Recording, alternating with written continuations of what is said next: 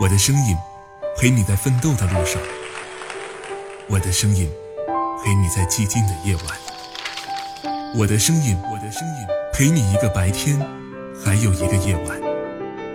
我，我是十里铺人民广播电台，三年的陪伴，三年的信任，在三月的感恩月里，我想对你说谢谢。现在搜索关注十里铺人民广播电台公众微信账号，回复关键字“不客气”，就有机会赢得价值千元的感恩大礼包。十里铺人民广播电台，有用，有趣，一路陪伴。十里铺人民广播电台，您身边最贴心的温暖励志伙伴。十里铺人民广播电台《密室趣谈》，咱一起发现啊历史段子。我是大汉。今天节目开始之前啊，跟大伙先说一个好消息啊，整个三月份都是咱们十里铺电台的感恩月。那为了感谢大家对于十里铺电台的支持，对大汉本人的鼓励，现在啊，大伙来搜索关注十里铺人民广播电台的公众微信账号啊，然后回复关键字“不客气”，就会有机会啊赢取。千元的感恩大礼包，赶快行动吧！好，咱言归正传，说说今天的节目。呃，俗话说啊，秀才遇见兵，有理也说不清。那是因为枪杆子出政权啊！啊，手握重兵的啊，那都是大爷。甭说是平头老百姓害怕呀，那就是九五之尊的皇帝遇见枪杆子，那也得掂量掂量呀。今天啊。我们来聊一聊东晋第八位皇帝司马昱。这兄弟啊，虽然贵为国家的一把手啊，还是一个具有雄辩之才的超级演说家。但他遇见自己手握重兵的大将军二把手的时候，那日子也叫过得一个憋屈啊！每天都得盯着防着二把手，就害怕哪一天吃口饭、喝口水，或者突然之间脖子就多了一根绳子，就不明不白的倒地死了。就在这种纠结当中啊，在位仅仅八个月的时间，便因为忧虑和愤怒，便驾鹤西游了。啊，其实关于这段历史啊，咱们以后有时间就详细扒扯扒扯。啊，今天我们主要聊一聊司马懿这位兄弟的雄辩之才。据一些正史和野史记载啊，司马懿的口才那是了得呀，且才思敏捷，经常啊与臣子们就一些热门的话题进行现场的 PK。啊，朝廷上下那也是无人能敌。今天啊，就跟大家来讲一个关于司马懿的小故事。哈，呃，说这一天啊，有一个姓牛的宰相，那为了拍司马懿的马屁啊，提出啊，请皇上啊召集天下所有的辩士来到京城啊，组织一场国家级的超级演说大赛啊，相互辩论。一来呢，好选拔人才；二来呀，也来扬一扬武皇万岁的才名啊。这司马懿一听，眼前一亮，来了精神，啊，也有点得意忘形，就点头同意了，啊，于是牛宰相拟了一张皇榜，上书：当今万岁，才高八斗，志过孔明，雄辩第一，天下无双。今诚招海内善辩之士，若能博倒武皇，要官得官，要富得富。随后啊，这张皇榜啊就贴遍了全国各地。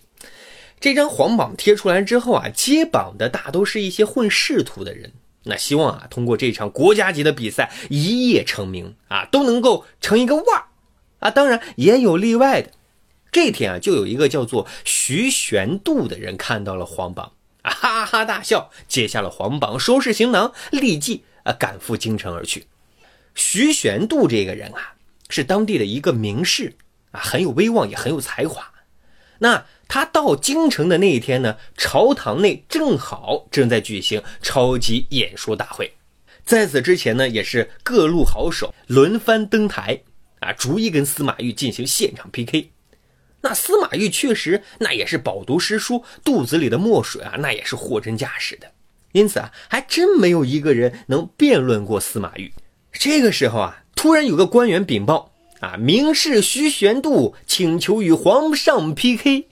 皇上这边呢，正打败天下无敌手，孤独求败呢。这一听有人来找虐，哈，连忙宣徐玄度进殿。徐玄度进了朝堂，行了君臣之礼之后，立在旁边的牛宰相啊，率先发问了：“来者何人？现居何职？”啊，我是一个草根啊，没有官职。牛宰相一听，勃然大怒：“大胆刁民，竟敢私闯朝堂！来人，把这个刁民给打出去！”啊，要是一般人啊，见到这阵势，那早就吓得屁滚尿流了。这时候的许玄度那是面不改色心不跳。大人，且慢！草民接榜而来，榜上没有写明要身居何职才能参加这场 PK 大赛呀。既然皇榜上没有明文规定，草民当然可以与朝官一样，与万岁同台辩论啊！啊，此话一出，朝臣们议论纷纷啊，因为当时很多人都痛恨。奸相当权啊，所以你一言我一语，都在替徐玄度说话。牛宰相一看这势头不对呀，换了话题就说：“你要与万岁 PK，先过老夫这一关。你能驳倒老夫，才有资格与万岁辩论。”啊，徐玄度马上答应，啊，便请牛宰相出题。牛宰相是眯起小眼儿，斜眼一瞪，脑袋一晃，啊，出口成章。东南一乞丐，上京漏见太，讨得半碗羹，却被恶狗追。许玄度一听，清了清嗓子：“ 恶狗咬布衣，朝堂露媚态，胸无半点墨，只做汪汪吠。”有意思吧？牛宰相说徐玄度是一个乞丐，被一个恶狗啊追的是满街跑。那徐玄度说：“牛宰相就是那只恶狗啊，还是一条巴基人的哈巴狗。”朝堂里啊，立即是哄堂大笑起来啊，真是偷鸡不成蚀把米呀！牛宰相啊，灰溜溜的没办法，只好啊，让许玄度与皇上进行现场 PK。这许玄度一上来啊，就给司马懿放了一个大招啊，他出了一个很难的问题，题面是这样子的：说有一个人啊，有一副神丹妙药。但这副药呢，只能救一个人的命。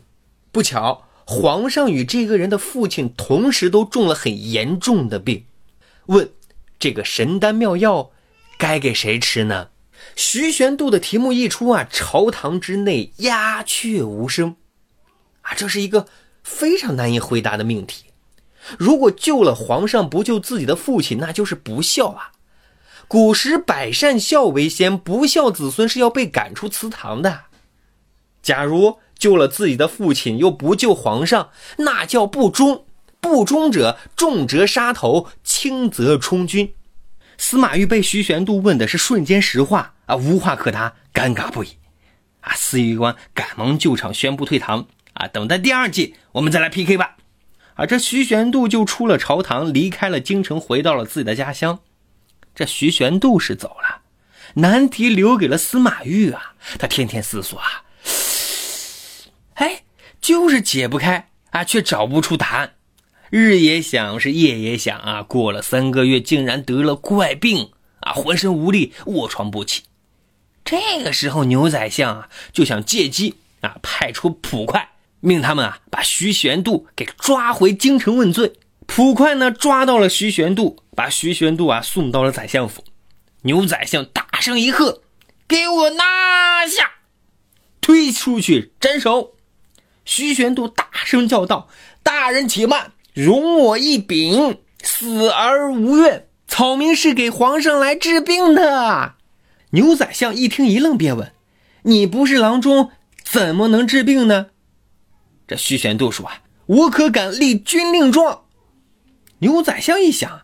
你舞文弄墨耍耍嘴皮子还行，想治好皇上的病，真是痴心妄想。也好，让你死而无言。牛宰相嘿嘿一笑，小人得志的样子。好，好，好，那是这样子啊，我口述，你书写。随即啊，他高声念道：“万岁之病，因我所生。”病根治得，前罪赦免，违逆相爷，自认死罪。啊，简单的理解啊，就皇上是因为我才生的病啊，治好了赦免我无罪，没有治好辜负了牛宰相，那那我自认死罪啊。之后啊，牛宰相就带着徐玄度进了宫，禀告徐玄度立军令状看病之事。啊，司马懿看了徐玄度的军令状，不觉哈哈大笑。啊，这一笑，心情大好，病也轻了三分，当即宣徐玄度觐见。这牛宰相张的和尚摸不着头脑啊，笑啥呢？这边徐玄度已经来到了龙榻之前，皇上用手一指，说道：“大胆徐玄度，竟敢戏弄牛宰相，你可知错？”啊，牛宰相更是懵逼了。徐玄度一笑。万岁，错有时对，对有时错，就像忠与孝，孝子才能出忠臣，忠臣未必是孝子啊！皇上这一听，豁然开朗，一拍脑袋：“徐爱卿，你上次那道难题，朕有答案了，入戏很深啊！”大声的说道：“君臣天与地，父子血肉连，三皇五帝后，忠孝。”不两全。徐玄度听完，扑通一声跪在地上：“万岁英明，机智过人，玄度服输。”皇上听了之后，精神倍增啊，撩开被子下床扶起徐玄度，突然脸色就变了，对着牛宰相说：“牛宰相，你还不认罪？”啊，牛宰相都蒙圈了，跪在地上：“臣罪该万死，但不知今天所犯何罪。”是啊，牛宰相根本不知道这是一个什么梗，啊！皇上就叫太监朗读了徐玄度的军令状，状文成了这样：万岁之病因我所生，病根治得，前罪赦免违逆，相爷自认死罪。原来啊，梗在这儿呢，古代没有标点符号呀。牛宰相原意是万岁之病因我所生，病根治得，前罪赦免，违逆相爷自认死罪。现在他变成了前罪赦免违逆，相爷自认死罪。断句一变，意思全变啊！这牛宰相一把抱住皇上的大腿，万岁啊！这是徐玄度设的计谋啊！徐玄度啊，打断他说：“牛宰相，这是你亲口说的呀，我何曾改过一字呢？”好的，非常有意思的一个故事。十里铺人民广播电台，增长知识，发现段子，密室趣谈。今天咱就聊到这儿，我们下期再会。本期节目由十里铺人民广播电台制作播出。了解更多的资讯，请关注十里铺人民广播电台的公众微信。和新浪、腾讯的官方微博，感谢收听，我们明天再见。